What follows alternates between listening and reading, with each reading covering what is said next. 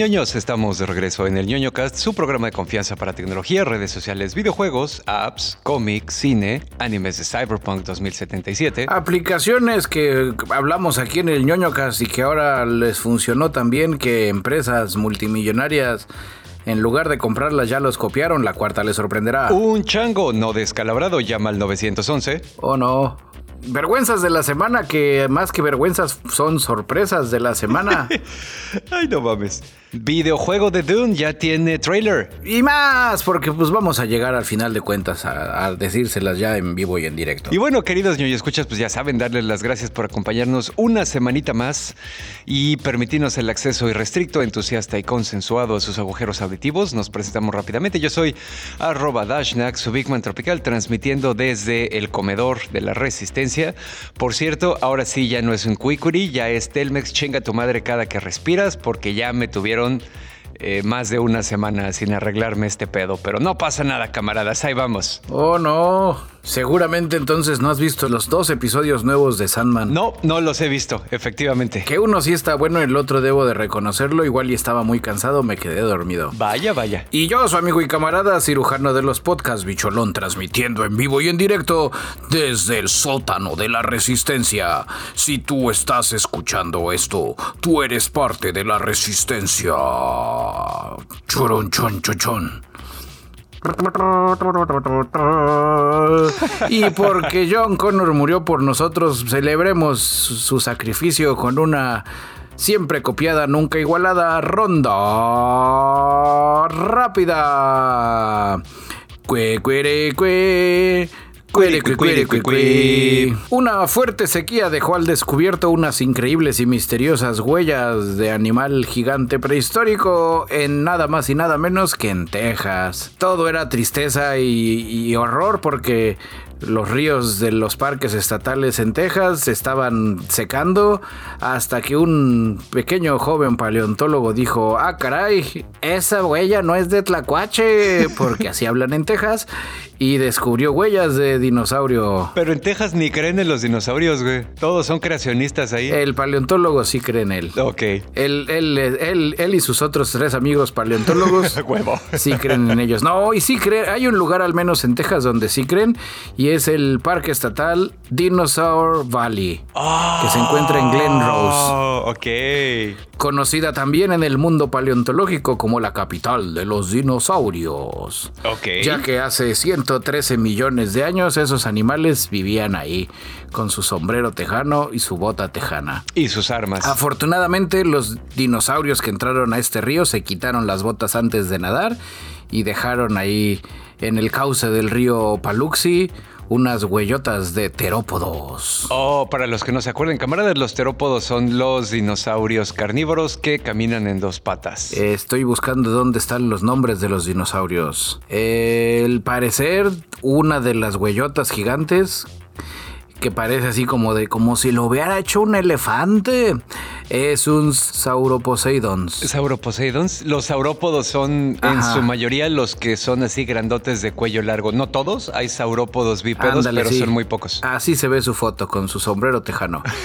Y la otra pudo ser un Arcantosaurus. Y ahí se ve que los dos iban a nadar al río porque eran muy buenos amigos. Como dato curioso, en ese parque han aparecido huellas desde 1908 y ya, pues, eh, obvia- no, en 1937 un hombre encontró unos fósiles y encontró también más huellas y pues ya es huellilandia de dinosaurios. Si usted es amigo de los dinosaurios, no se le olvide anotar en su bucket list Dinosaur Valley Dinosaur Valley. En Texas. Y hi. Ti, ti, ti, ti, ti. Ay, a huevo. Y bueno, queridos yoyo escuchas, hace varios episodios les mencionamos por acá que estaba en desarrollo un anime basado en el universo del juego Cyberpunk 2077. El anime se llama eh, Cyberpunk Edge Runners. Y ya tenemos más información. Van a ser 10 episodios que van a salir en Netflix a partir del 13 de septiembre. Esto pues, es parte de una campaña que tiene Netflix, así como de estar haciendo bastante anime. Si escuchan ese ruido en el fondo, es la campanita de mi gata golpeando contra su plato de metal. No sé si lo escuchan, pero previniendo. La campana de tu gata de la resistencia. Exactamente. Eh, la historia está basada en el universo de Cyberpunk, va a ser en la misma ciudad, Night City. La casa productora CD Projekt Red también estuvo involucrada en la producción de la serie, pero la dirección la hizo un camarada que se llama Hiroyuki Imaishi, que seguramente recordarás, bicho, por ser el director de Kill la Kill. ¡Ay, Kill la Kill! Es el mismo estudio. las Lady Gagas del anime. Exactamente, es el mismo estudio Trigger que está haciendo esta nueva animación.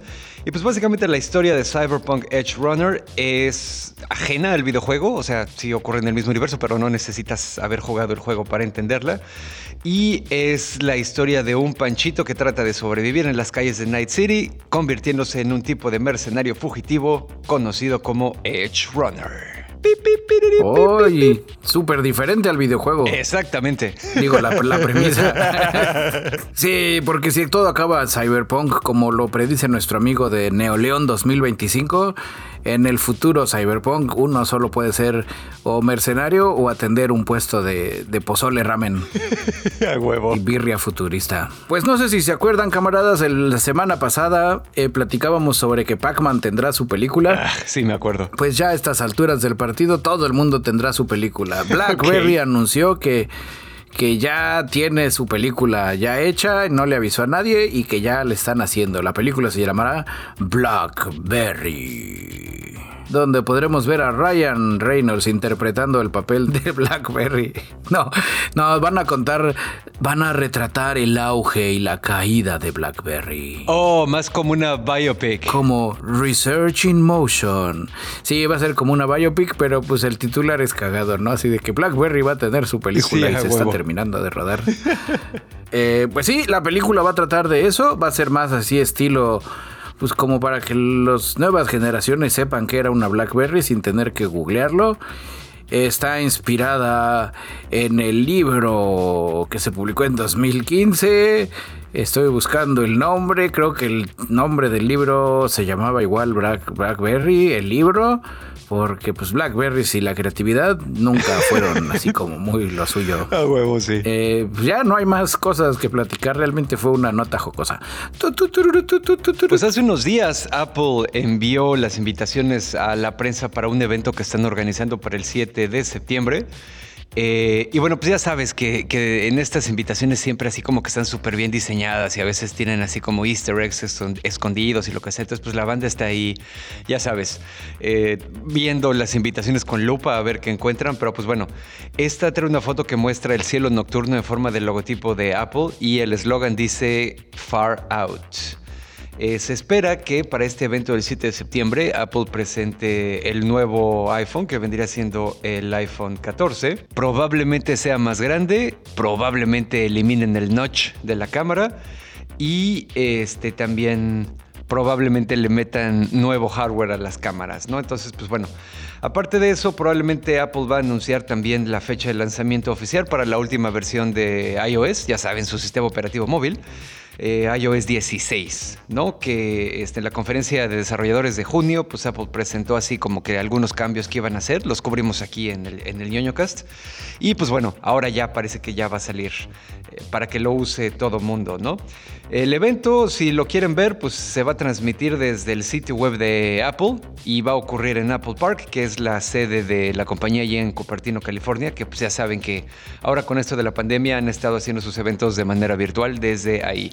Así que vayan ahorrando o vayan viendo qué órgano está más sano por si es que se quieren comprar el iPhone 14. Y ustedes se acuerdan, hoy, hoy vengo nostálgico a corto plazo. Ustedes se acordarán hace unos episodios que les platicábamos de la aplicación red social moderna y super cool Be Real. Be Real. Be Real, donde instalando tu aplicación, la aplicación te dirá en momentos aleatorios del día que te tomes una foto así nomás, sin maquillaje y real como eres así feo y gacho con las con ambas cámaras para ver quién eres y dónde estás, ¿no? Y la compartes y tus, tus amigos te ven.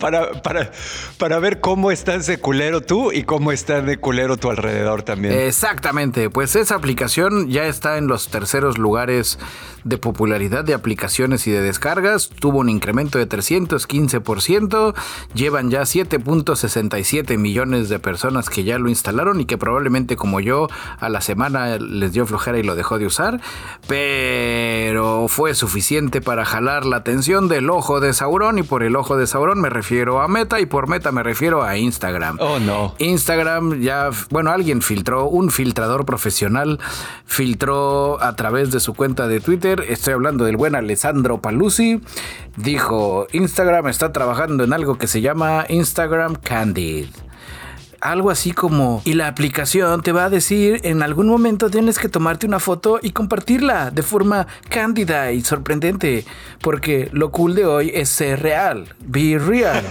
sí, a huevo, nada más les faltó fusilarse eso. Este, de hecho, nada más exactamente. Eh, pues es, es muy triste. Eh, digo, hay que tomar notas que Instagram es el rey del fusil. Ya se fusiló cosas de cuando el extinto Vine tenía sus videitos, clipsitos acá, los Vines en 2015 y pues todos sabemos en qué acabó. Snapchat también, así que era así, son las stories y que luego Instagram dijo, ay, a mí me gusta eso. Toma dinero, no quiero dinero, pues te la robo. Así es. TikTok también fue víctima de Instagram con sus TikTok Reels. Eh, que perdón, tacho TikTok si digo nada más Insta Reels. Y pues ahora ya le llegó, bueno, me estoy saltando el Instagram TV, que pues eso no sabemos si es un buen fusil o un mal fusil, pero ahí sigue. No, Instagram TV ya lo cerraron, güey. ¿A poco? Pero yo sigo viendo videos así como más largos cuando nuestros amigos medio hermano Latinus comparte y me sale, luego le picas y ya te aparece el iconito como de Instagram TV. Pero creo que ya no es la aplicación aparte, sino que ya la, la fusionaron. Ok, ok, ya. Creo que ya le sale más barato así. Bueno, ahorita el, el objetivo del fusil fue Be Real. Así es que ya saben, no más Be Real, lo de ahora se llama Instagram Candies, IG Candids, con su Candid Challenge. Pues bu. Y pues ahora ya va a pasar pues que la gente va a dejar de usar Be Real. No creo, güey, porque Fíjate que también mucha gente se movió hacia Be Real, no porque fuera así como que lo más nuevo y novedoso y chingón, sino porque era algo diferente, Se alejaba del estereotipo de vidas perfectas y rostros perfectos y comidas perfectas y espacios perfectos curados ahí en Instagram. Yo creo que las personas que empiecen a usar Instagram Candid no necesariamente van a canibalizarle mercado a los usuarios de Be Real. Creo que son dos grupos diferentes, ¿sabes? Pues ojalá tengas razón. Porque se ve hace muy, muy feo eso de cuando la empresa multimillonaria ni siquiera tuvo a bien ofrecerles dinero. Exactamente. Nada más los fusiló. Pues qué te digo, vato. Ese es el problema de los monopolios. Y bueno, eh, en malas noticias aquí, o podrían ser malas, todavía no estamos seguros. Sandman, la serie de Netflix, todavía puede valer verruga. No, no hay nada seguro de que Netflix se va a apuntar a hacer la segunda temporada ya, ¿no? Está interesante que eh, Sandman lleva ya tres semanas siendo la serie número uno hablada en inglés. Pero, pues ya ves que ya hemos platicado esta parte, ¿no? Que Netflix usa así como que métricas bastante draconianas, bastante materialistas y bastante específicas para decidir si algo sobrevive o no. Y pues digo, no significa que Sandman esté condenado, pero pues tampoco significa que ya la tenga ganada. Uno pensaría que con el éxito que ha tenido, pues ya es bola cantada, ¿no? Pero no, todavía no. Eh, The Sandman lleva 275 millones de horas de reproducción, en 17 días que lleva en la plataforma. Es un chingo pero pues cuando lo comparas con otras cosas tampoco es tanto. La segunda temporada de The Witcher, por ejemplo, juntó 484 millones de horas en los primeros 28 días, ¿no? Entonces, pues bueno, Uy, no. es casi el doble. Entonces hay a ver qué, qué onda con eso, ¿no? En la primera temporada de The Witcher fueron 541 millones de horas. Entonces, pues bueno. Entonces ahí a ver cómo, cómo nos va con eso. Que yo para que veas con la segunda temporada me eché dos episodios y ahí la dejé. Ni siquiera llegué al tercer episodio. Yo la paré en la primera y dije, perdón, Perdón, Henry Cavill, pero está muy aburrida la serie. Sí, y como con menos que también hay ese factor. Creo que si tu serie es barata, son menos draconianos. Si tu serie es muy cara, pues sí, quieren su dinero ya así e inmediatamente. Dentro de las cosas que leí, que no sé si vas a platicar, que Neil Gaiman ya salió al tiro a tuitearle a la banda, vean la completa, culeros. Sí, exactamente. Justo me iba a ir a las cosas que ha dicho Gaiman. Una de ellas es que él mismo salió a decir exactamente lo que dijiste, que la serie es bastante cara, ¿no? Entonces, al ser tan cara por todos los elementos de fantasía que requiere, las expectativas del éxito que tiene que tener se levantan acordemente, ¿no?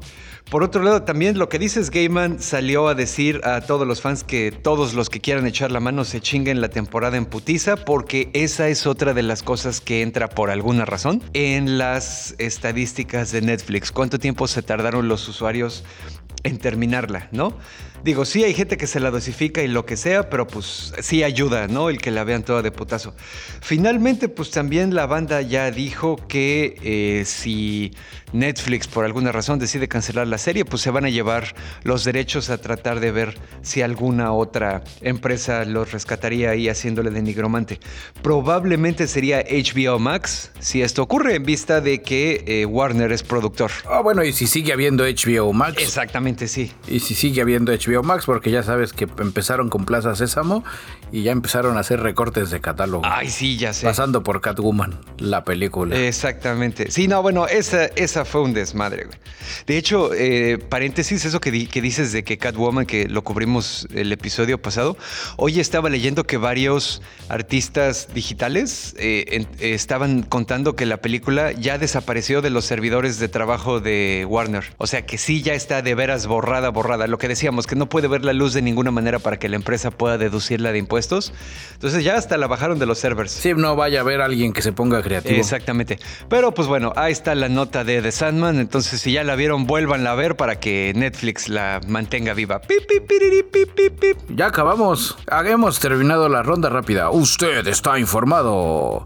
Ronda Rápida es una coproducción de Dinosaur Valley, el parque de los dinosaurios. Cyberpunk 2077, la misma historia pero diferente contada.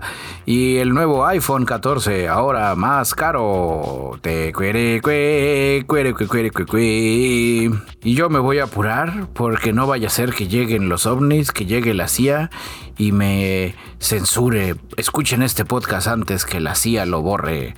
Estados Unidos. Ya valió. Ahí vienen los ovnis. Así es, Estados Unidos admite que los ovnis no son hechos por el hombre. Ay, no mames.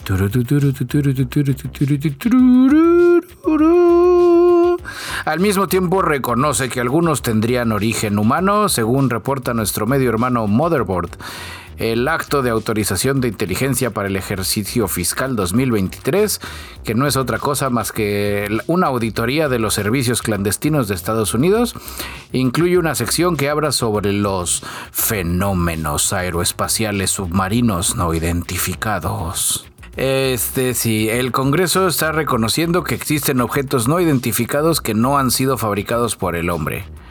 Por otro lado, los científicos dicen, pues de momento parece que han sido no fabricados por el hombre, pero vamos a recopilar más datos para analizarlos exhaustivamente. Ahí está cabrón, porque eh, también... Por ejemplo, perdón que te interrumpa, esas personas del Congreso, las que dan la orden de que se desclasifiquen documentos y lo que sea, pues en realidad, ¿qué calificaciones pueden tener para decidir así nada más, sabes? O sea, ya hicieron su investigación, son ingenieros, son pilotos, ¿Son astrofísicos? No, güey, son políticos. O sea, la aseveración que están haciendo es demasiado grande comparado con A, el nivel de conocimiento que tienen y B, el tamaño de la evidencia a la que tuvieron acceso, ¿sabes?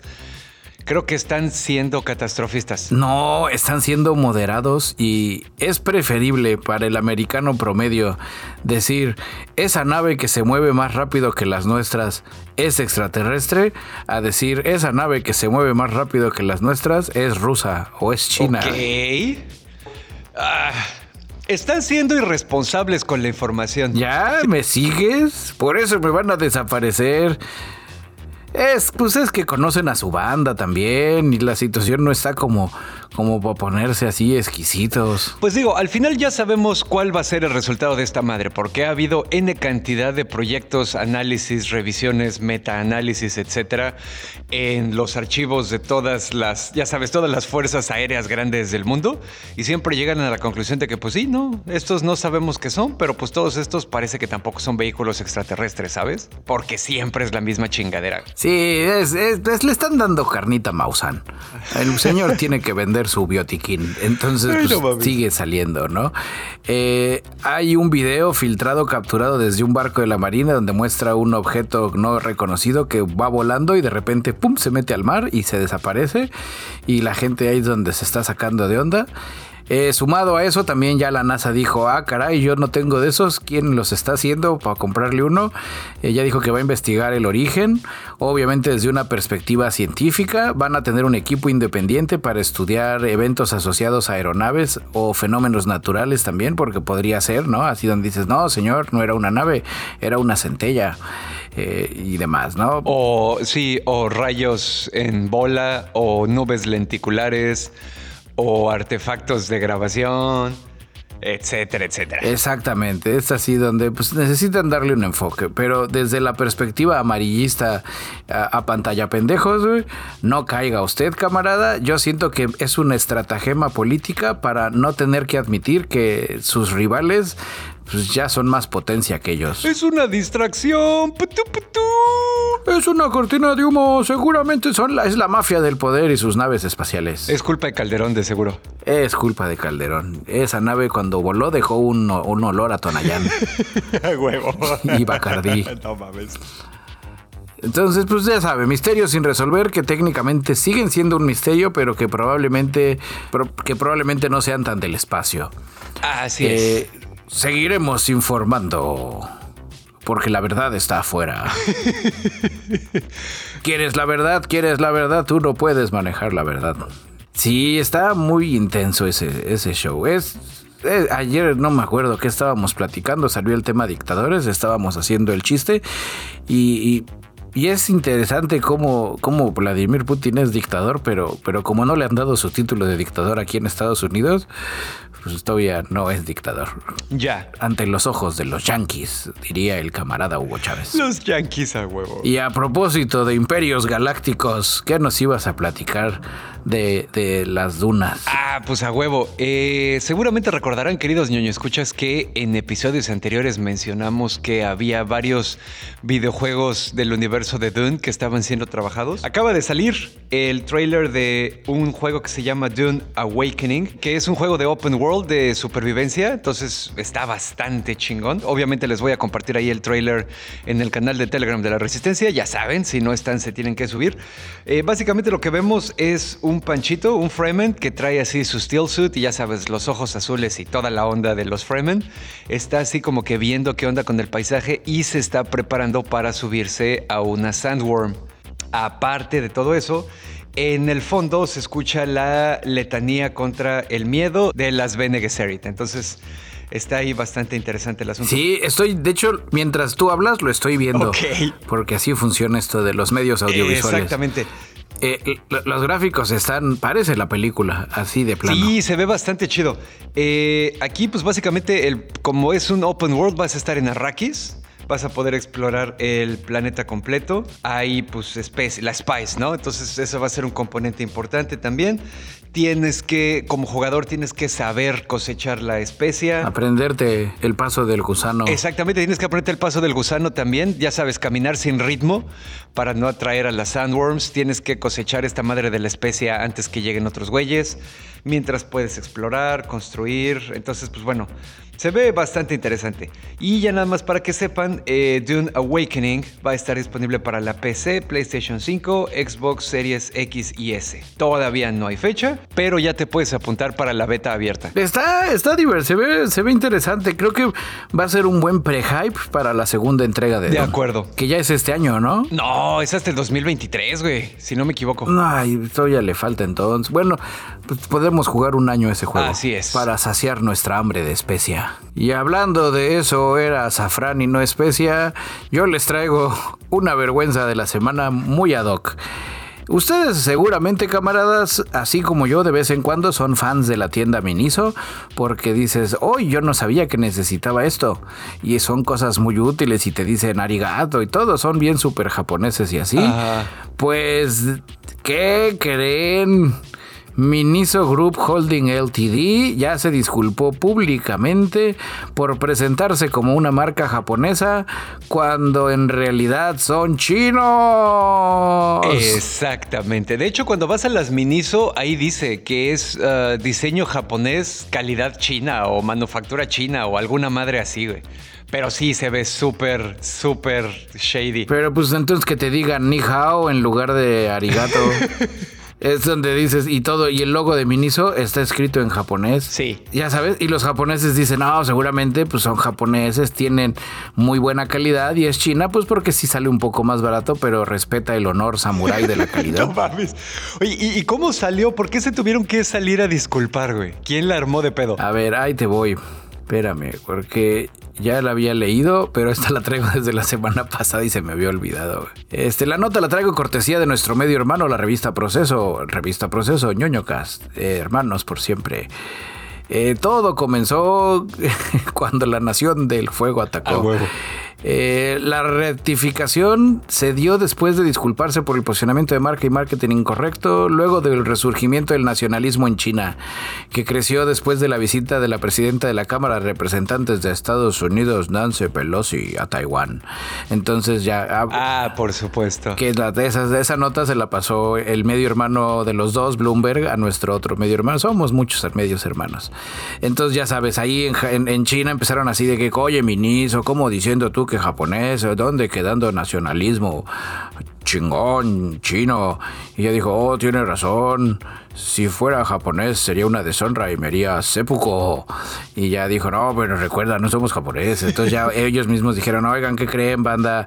Este, hicieron un comunicado en su cuenta oficial en Weibo, así de, oigan, yo sé que van a escuchar los rumores. Okay.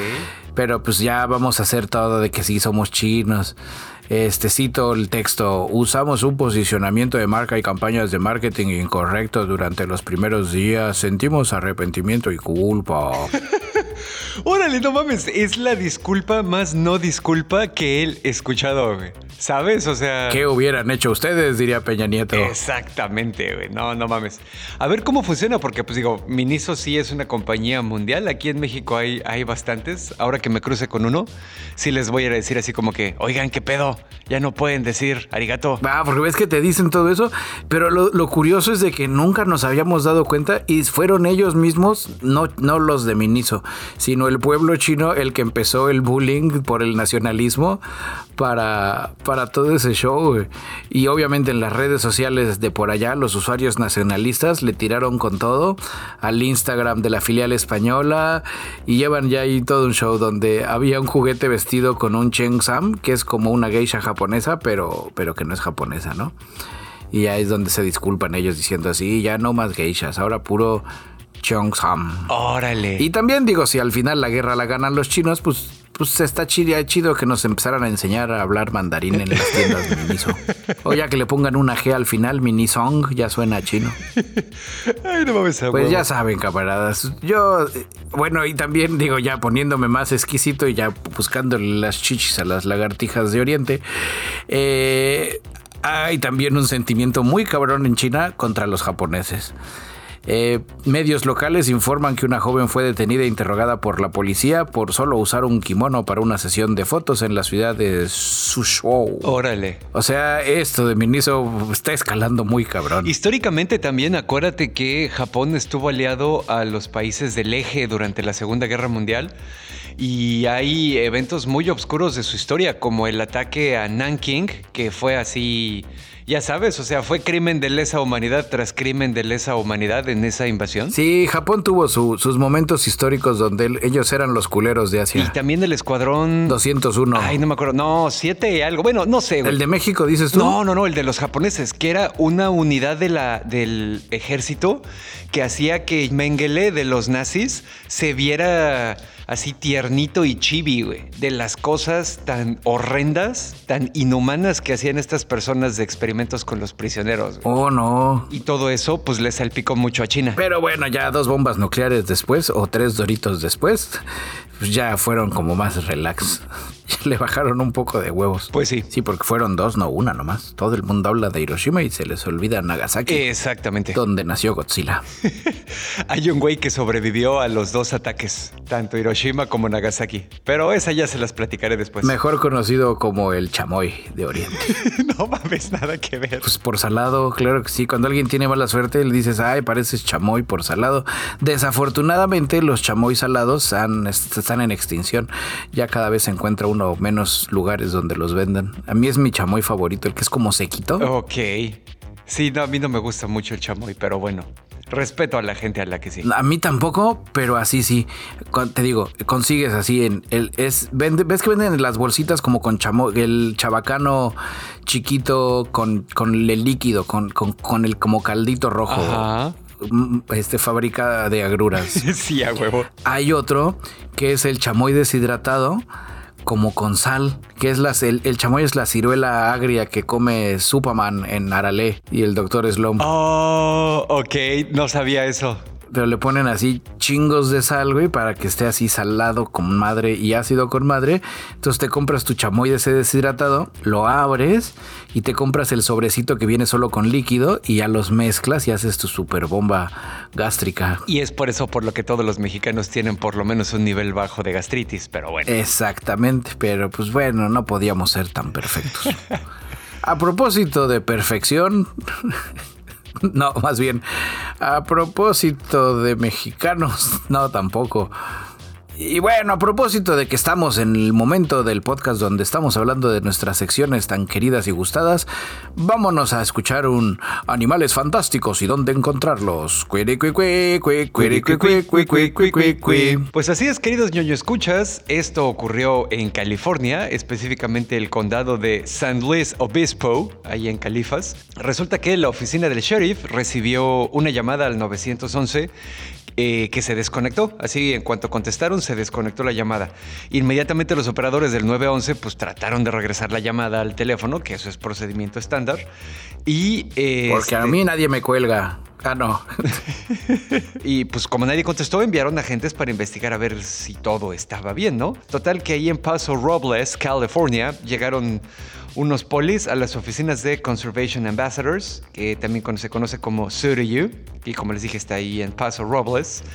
Eh, ninguno de los miembros del personal había hecho esa llamada al 911 y pues ya sabes, se empezó a hacer, se empezó a poner así como interesante el asunto, como juego de club. Bueno, entonces, ¿quién fue? Porque es un delito hablar al 911 y, y, que no sea una emergencia de adeveras. Es un delito hacerlo como broma, no es un delito hacerlo por accidente. Ahorita les cuento una historia de cómo sé eso.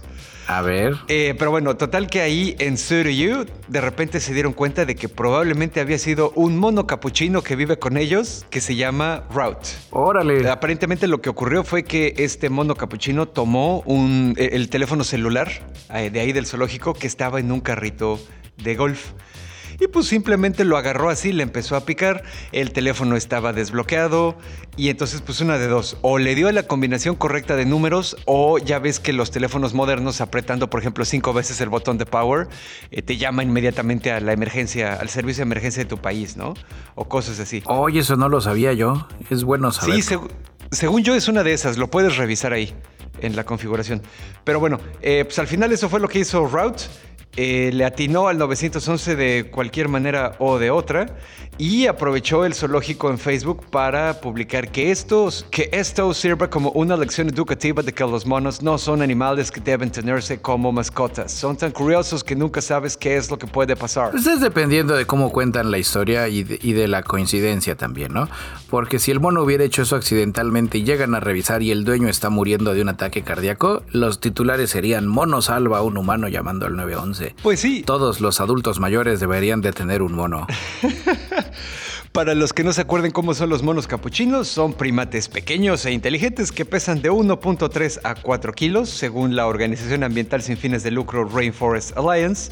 Eh, viven principalmente en Sudamérica y son conocidos por ser inteligentes y muy fáciles de entrenar, lo que los hace desafortunadamente populares como mascotas. Y como bebida también, pues lo que no sabe la gente es que el, sabor capuchino viene de una glándula del mono capuchino. Exactamente, es una de las glándulas anales del mono capuchino. Y bueno...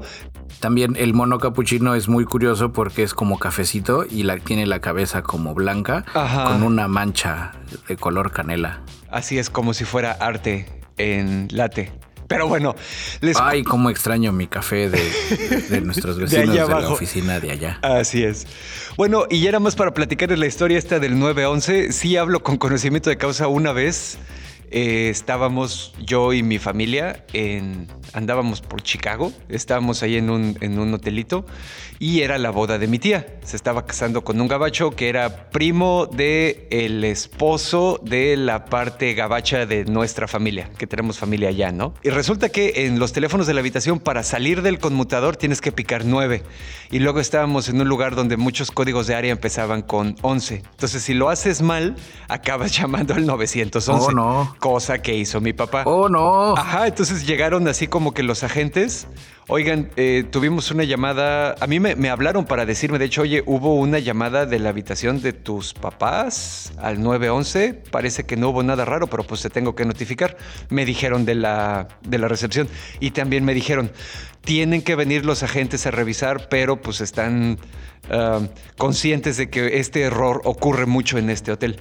Entonces, pues, sí, llegaron así, todos vieron qué pedo, todo bien. Sí, ah, bueno, pues, Porque aquí matan. Exactamente. Ah, Sigan disfrutando sus vacaciones. Muchas gracias, muchas gracias, oficial. Pero sí, no se le armaron de pedo a mi papá porque fue un error, no una broma. Oh. ¿Y por qué es extranjero? Pues yo creo que sí. Han de haber dicho, no, pues sí. Dijeron, es mucho papeleo. Ay, o podríamos decir también, digo, dado el cómo son los policías de aquí, si eso pasa y tienes el color equivocado, te disparan. Así es. Acá también, ¿eh? Acá en México también. Pero allá es pero allá es diferente, allá es por culeros. y en general.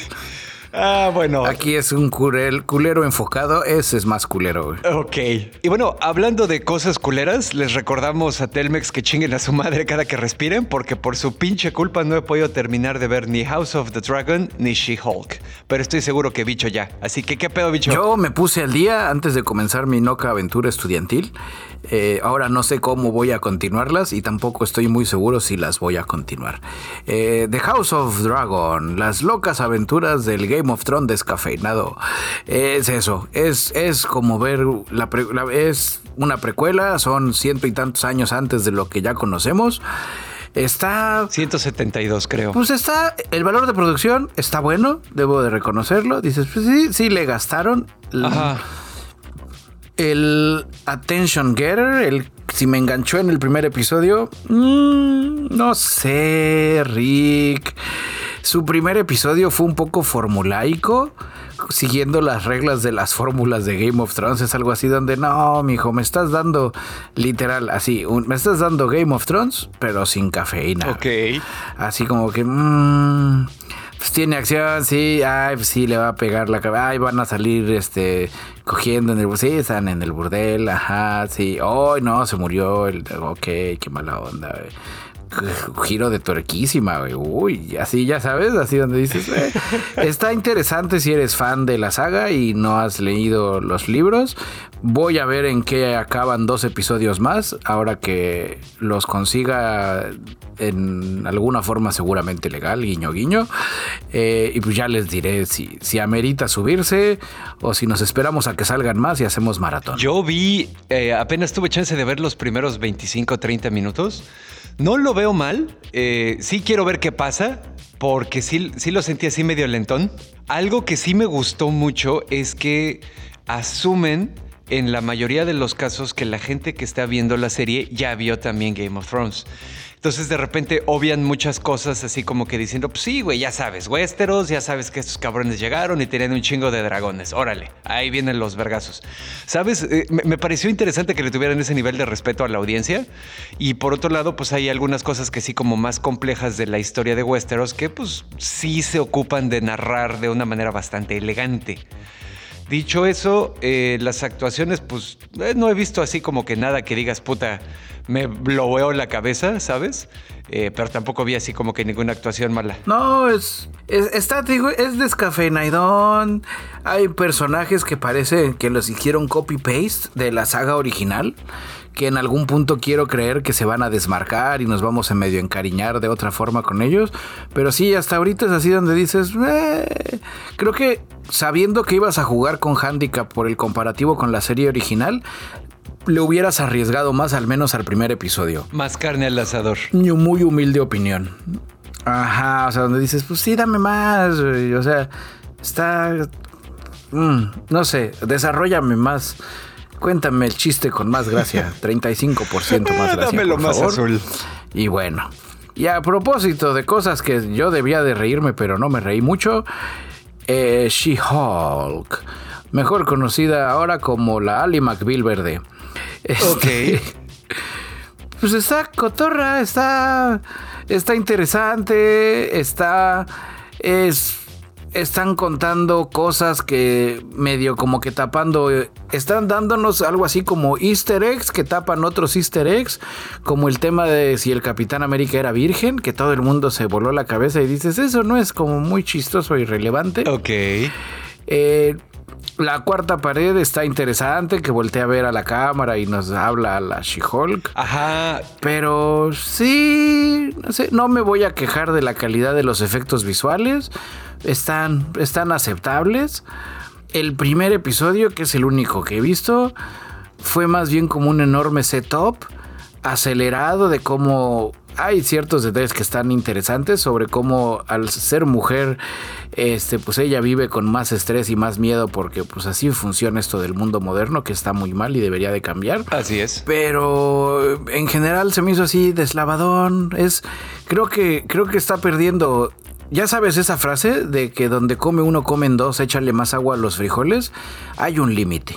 Si hay un límite, eh, Marvel Studios ya es más agua que frijoles.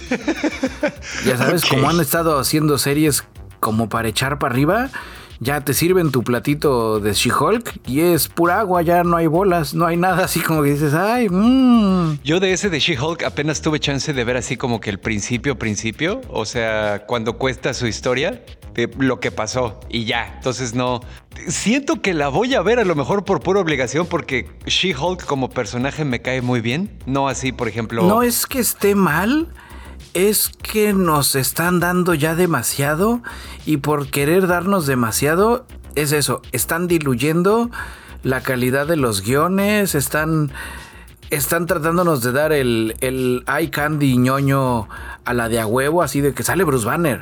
Sí, a huevo. Y dices, sí, pero ya, lo vimos y, y, van a salir tal personaje y va a haber, y dices, pues sí, pues van a salir tres minutos, así al, más como un cameo, que en el caso del primer episodio, Bruce Banner y Hulk fue más bien como un cameo tote.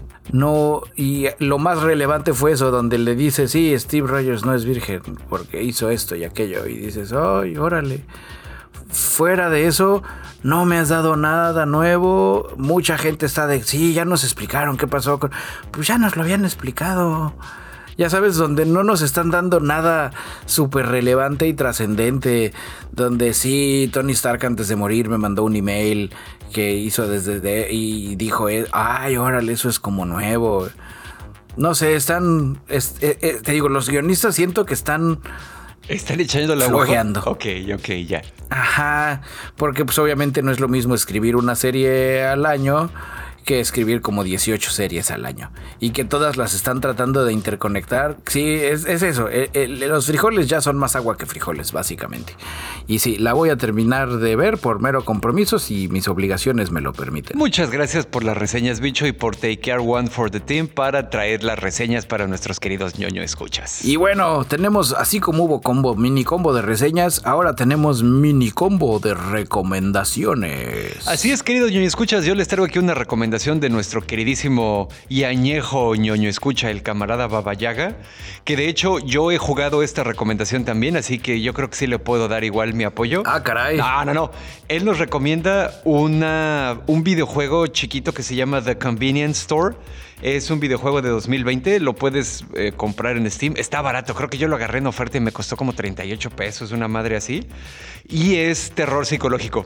Pero está muy bueno el juego porque pues tú eres un personaje que trabaja en la noche en un Oxxo japonés, una tienda de conveniencia, Convini como le dicen ellos. Oxorururu. Un Oxorururu. Y, está bien cagado porque llegas así y te deja, por ejemplo, el gerente te deja así la nota de, no, pues tira la basura, no, pues acomoda el no sé qué ahí en la bodega. Y entonces mientras haces esas cositas, pues vas explorando, tienes que ir interactuando con eh, las personas que llegan, sales de tu casa, tu casa está bien rara, para llegar a la pinche tienda también te metes así en un pedo de caminar por un espacio liminal rarísimo donde no pasa nadie, güey. Está, es un terror psicológico sin jump scares, sin saltos, pero que funciona muy bien, muy al estilo eh, de terror japonés, ¿sabes? Entonces, pues el, el camarada Babayaga dice que le pone 9 de 10 porque tardas en adaptarte a los controles. Estoy de acuerdo contigo, a mí me dolió la cabeza la primera vez que lo jugué. Algo que es importante es que el juego se acaba rápido, te dura unas dos horas, a lo mucho. Entonces no tiene eh, ninguna infraestructura para salvar. Empiezas el juego y lo terminas. y San se acabó. Y ya puedes poner en tu currículum cajero del Oxxo. exacto, del Oxxo virtual. Pues así, ahí está la recomendación. Muchísimas gracias al querido ñoño escucha Babayaga. Y sí, como les dije, yo ya lo jugué también, el juego igual y sí está chido. Y bueno, porque las recomendaciones de hoy es hoy recomendaciones es lo que sobra. Yo les traigo una, está en Netflix. Eh, si ustedes estaban viendo el primer episodio de She-Hulk y dijeron, ay, estaría bueno, pero que no fuera Hulk y fuera nomás abogada, yo les traigo una que se llama The Extraordinary Attorney Wu. La ah. abogada extraordinaria Wu. No mames, eso se le acaba de recomendar, se le acaba de recomendar mi cuñado a su mamá, a mi suegra, güey. Dice, dice que está buena. Está re divertida. Está muy buena. Es de esas eh, recomendaciones que usted, camarada ñoño escucha, puede ver con su mamá o con sus tías o con, o con gente mayor y les va a gustar. Eh, visualmente está muy bien hecha. Eh, las aventuras de la extraordinaria abogada Wu cuentan las aventuras de la extraordinaria abogada Wu que tiene autismo y es abogada. Pero tiene del oh. autismo que es como superpoder. Como The Good Doctor. Como The Good Doctor, pero más cabrona, güey, porque así se sabe todas las leyes y tiene, te digo, visualmente está padrísimo. Cuando la gente empieza a gritar, te ponen la perspectiva de ella, el, su punto de vista como si tú estuvieras viendo a través de sus ojos y cómo todo se empieza como a nublar en blanco y ella se paniquea o de repente la otra amiga abogada le dice, ay, pero ¿cómo le podemos hacer? Porque hay que buscar acá el chanfle, ¿no? El, en la ley y dice, ¿qué hay además del artículo fulano? Entonces ves como ella dice, sí, estoy pensando. Y ves como ella voltea a ver a la ventana del coche y la ventana del coche es como una especie de mini pantalla y ella está así en súper velocidad rápida, oh. recorriendo todas las leyes coreanas. Como Anya Taylor Joy en el gambito de dama, ¿no? Como exactamente como el gambito de dama y de repente cuando ella tiene una epifanía de que ya resolvió el caso, ella es súper fan de todas las ballenas y mamíferos marinos, entonces aparece una ballena gigante gigante flotando a través del edificio de oficinas en, en, Corea. Visualmente muy bonito, la música está muy bien hecha, las actuaciones están muy entretenidas, tiene ciertos eh, elementos clásicos de, de drama coreano pero muy bien balanceados, con comedia, con, con cuestiones raras, con datos interesantes sobre tanto el autismo como las ballenas. Así que te dices, órale, yo no sabía eso, así en más de una ocasión. ¿Y hablan sobre ballenas autistas? No, ella tiene una manía de hablar sobre ballenas, entonces en cualquier momento todo lo, lo relaciona con las ballenas. El episodio que acabo de ver, yo no sabía que los cazadores de ballenas le disparan el arpón primero a la ballena bebé porque así las ballenas bebé nunca abandonan a sus crías. Entonces, aunque la ballena mamá sabe que su ballena bebé ya se murió, pues no la puede abandonar. Y sabe que se la van a quebrar a ella luego, pero pues dice chingue su madre. Ah, que chinguen a su madre cada que respiran también los cazadores de ballenas junto con Telmex. Como canción de Juan Gabriel coreano. Eh, y está bastante cotorra, está bastante llevadera. No digo que sea una así, maratonenla y véanla toda. Está, te digo, como para verla a ritmo de nuestros papás. Así, mamá, ¿no quieres ver una como novela? Está buenísima de Corea. Y ahí la van a ver, se van a reír, sus familias se van a reír, ustedes se van a reír. En algunos momentos van a llorar. Y, y pues está padre. Es de esas series feel good que, que no sabías que necesitabas. Ok, ok, muy bien. Y porque lo de hoy también son las recomendaciones de lugares donde no sabían que ustedes querían que les recomendara algo. Ajá. Si ustedes son así fans del hip hop y están cansados del hip hop normal que ya se lo saben todos y que siempre es lo mismo, Ajá. yo les vengo trayendo, yo les vengo manejando directo desde Angola Ok. y Coque. Ok. ¿Y eso cómo se escribe? I K O Q de queso, W de de wi wi wi y E de eh, hip hop. Ok. Son dos hip hoperos. Sus nombres son Batida e Iconoclasta. Ellos, fuera de su personaje, son de Angola, pero en su personaje son extraterrestres. Tienen unas máscaras como caseras, como hechizas así de material de, venda reciclada Ok. con elementos que parece ser como sus antenas. En algunas ocasiones son cepillos de excusado, en algunas ocasiones son baquetas. Son algo así como, como un Daft Punk en ácido. Órale, me, me- me suena a que a lo mejor incluyen algunos elementos tipo The Antwoord o algo así por la manera en la que lo estás escribiendo. The Antwoord dice, no, esos güeyes son, son mucho más alternativos. Es como si The Antwoord lo hiciera Bjork. Bjork de ahorita, que ya la perdimos. Así. ok. En, en- en el video musical salen en una como van, en lo que parece ser como desierto, selva, no sé qué sea, nunca había visto un lugar así. El que va manejando, pues va manejando y hip hopeando, y el otro va tomando pues, su tiner en su lata de tiner, porque los extraterrestres toman tiner. Ok. Ok, ¿sabes? Son extraterrestres que entrando a la atmósfera de la Tierra eh, tuvieron un accidente y sufren de amnesia. Eh. Pedro Cuaqueño, mejor conocido como Batida, dice, pues yo al principio me gustaba todo esto de la música, pero me daba mucho, mucha pena subirme al escenario. Entonces, platicando con Lauti Berao, eh, mejor conocido como Iconoclasta, dijimos, sí, a mí también como que me da mucha pena. ¿Y, y qué tal si hacemos como Ghostface Killa o como MF Doom y nos ponemos como máscaras y así? Oh, eso sería bueno, pero, pero somos como muy pobres y no tenemos dinero. Ay, pues nos las hacemos así al puro estilo de Art Attack. A huevo pinche, pero y pues parejo. ya se las hicieron y alguien dijo, ay, con eso así como en la cara pareces extraterrestre. Sí, somos extraterrestres. Y pues está bastante cotorrón. Al final es de esos como accidentes que están bastante interesantes. Órale. Su propuesta musical está bastante atractiva pese a que no domino el lenguaje. ¿En qué cantan? Cantan como en todo. Porque hay partes de la canción que dices, un momento eso es como español, ah, no, un momento eso es como portugués, un momento eso no sé qué sea, no estoy seguro, no quiero sonar, no quiero sonar como un ignorante eh, retrógrada y decir seguro es un idioma africano porque con la misma lo están inventando ellos también.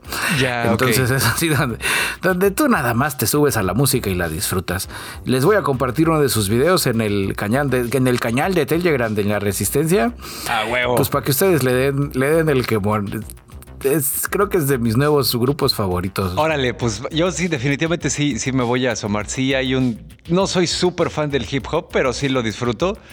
Y pues hip hop nuevo y diferente siempre está chingón. Sí, traen, te digo, esa, esa onda donde dices, yo pensé que ya había visto todo y oh, surprise. Órale, ah, pues está chingón. Muchas gracias por las recomendaciones, bicho. Pues entonces, camaradas, ya saben los avisos parroquiales de siempre. Recordarles que tenemos nuestra ya no tan nueva, pero igualmente chingona landing page en nonocast.com. Seguimos con los pedos del SSL, porque tampoco he tenido así como que mucha chance de picarle, pero van a quedar, no se espanten. La página no es insegura, de todas maneras, y en ella tienen acceso a opresivas, malvadas y explotadoras redes sociales en Facebook, Instagram y Twitter. También tienen acceso al ñoño blog, al canal de Telegram de la Resistencia, donde quieren estar porque quieren estar, eh, a otros lugares donde el podcast es accesible, como Spotify, Amazon, Google, Apple, etcétera. Anchor también, que es la casa del ñoño cast, y también tienen acceso al Patreon. Eh, en el Patreon, pues bueno, ahí hay material liberado con anticipación. Por ejemplo, estos episodios salen varias horas antes ahí y también los episodios del podcast son extendidos en la versión del Patreon. Tienen más minutos de ñoñerías, ¿no? Y pues también hay material exclusivo, cosas que nunca se van a ver en otro lado, fotos cachondas de bicholón, eh, pues hay de todo, ¿no? Entonces, pues dense una vuelta por ahí, suscríbanse y activen las notificaciones para que se enteren ahí de lo que estamos haciendo. Y bueno, pues aprovechando que estamos hablando de Patreons, un agradecimiento a Angelito, John Walker, Overlord, Sebastián Bojorquez, la familia de los Romo, Ferio Ortiz, Francisco Novelo, Manuel Núñez, Claudia Maya, Víctor Antunes, Clau Borbón, Diego Díaz, Orquín, Juan Antonio, Alejandro Zul, Eduardo Alcalá, Tampi Loredo, Los Sapos, Rosquillas, Sergei Shoshevich, Doctor Misterio, Carla Peregrina, Snow, Silu, David Luna, Santi Gamer, Blanqueken Isra y Lord Commander. Ustedes, camaradas Patreon, son la ballena azul que se aparece entre los edificios de Corea cuando la abogada Wu tiene una epifanía que va a resolver el caso del episodio de mi corazón. a huevo.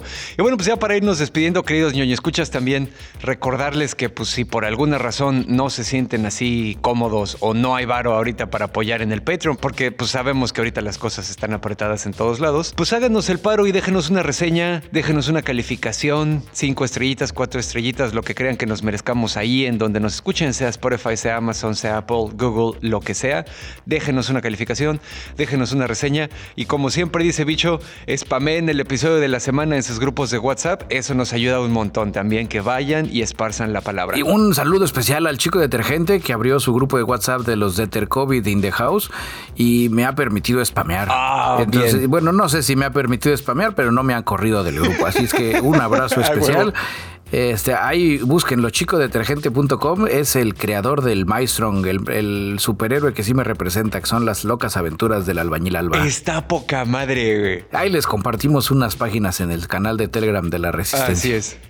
Y bueno, pues entonces ahora sí ya nos vamos despidiendo. Muchísimas gracias al chico detergente. Yo fui a arroba Dashnak, su Bigman Tropical, transmitiendo desde el nuevo comedor de la Resistencia, dándoles las gracias por acompañarnos una semanita más y recordándole a Telmex, chinga tu madre cada que respires. Así es. Y yo soy su amigo y camarada cirujano de los podcasts Bicholón, transmitiendo en vivo y en directo desde el sótano de la Resistencia. Si tú estás escuchando esto, tú eres parte de la Resistencia. Y ahora con el poder del prisma lunar